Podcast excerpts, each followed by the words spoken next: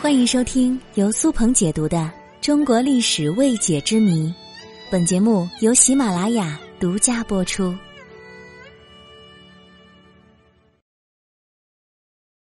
三姑六婆可不是你们家亲戚。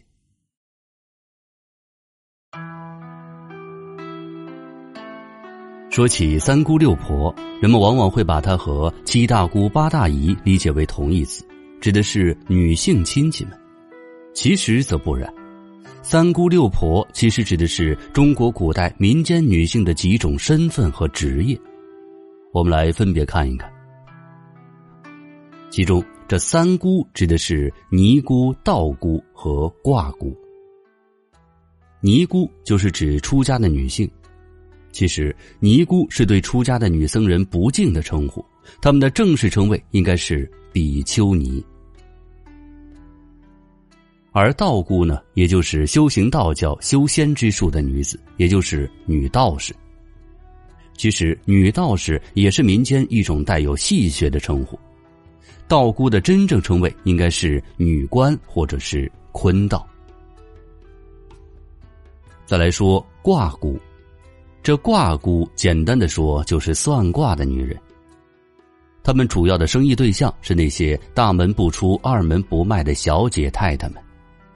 算命先生显然是不允许进入闺房的，而这些大小姐们上大街去给算命先生看，也不符合古代的礼法。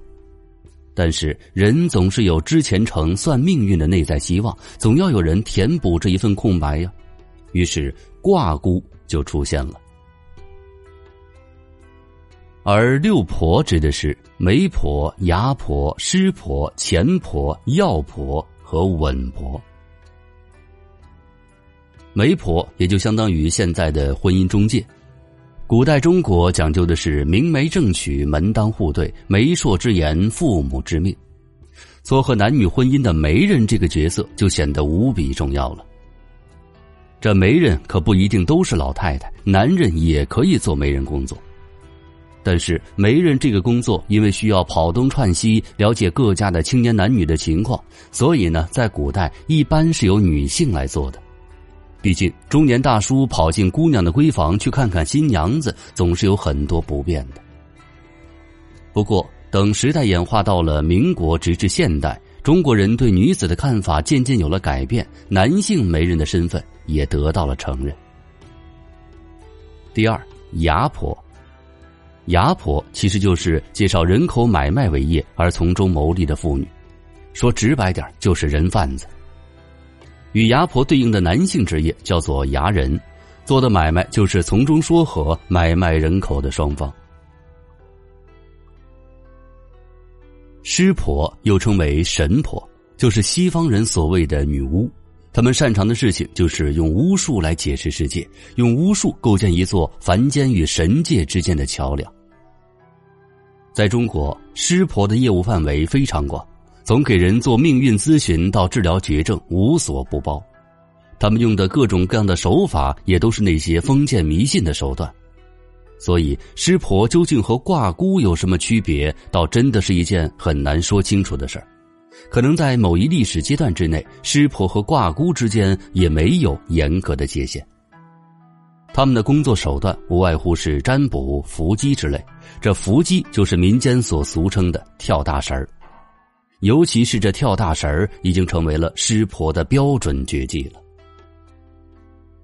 而钱婆指的是开设秦楼楚院、媒介色情交易的女人，在文言的小说当中常出现这个词。钱婆直白点说就是老鸨，就是开设青楼妓院的妇人。那么按照定义，药婆呢，其实就是精通药理的女性。现在人们会管他们叫做药剂师，可是，在古代医药不分，能够搞清楚药理的人，从某种意义上来说就已经是医生了。最后一个稳婆，大家应该非常熟悉，那就是古代的接生员或者说妇产医生都叫稳婆。之所以叫稳婆，平稳的稳。是因为古代人非常重视生育，希望生产过程越顺利越好，越稳当越好，所以叫稳婆，也算是讨个好口彩吧。这批稳婆啊，往往都是自己顺利生产过的中老年妇女，帮助各处的孕妇完成产检、生产、产后恢复等等一系列工作。另外，在大户人家或者是官宦家庭当中，稳婆还担任着检查女子贞洁的任务。说他们是产科的全能手，其实也是实至名归了。但是，古代医疗条件相对落后，稳婆的技术水平也是参差不齐，所以稳婆在接生的时候可能也没有那么稳了。而现在。这三姑六婆就泛指社会上的市井女性了，但是经常被我们误用为亲戚中的女性，所以听了本期节目的各位朋友，是不是又增长了一点小知识呢？欢迎各位转发评论，谢谢大家。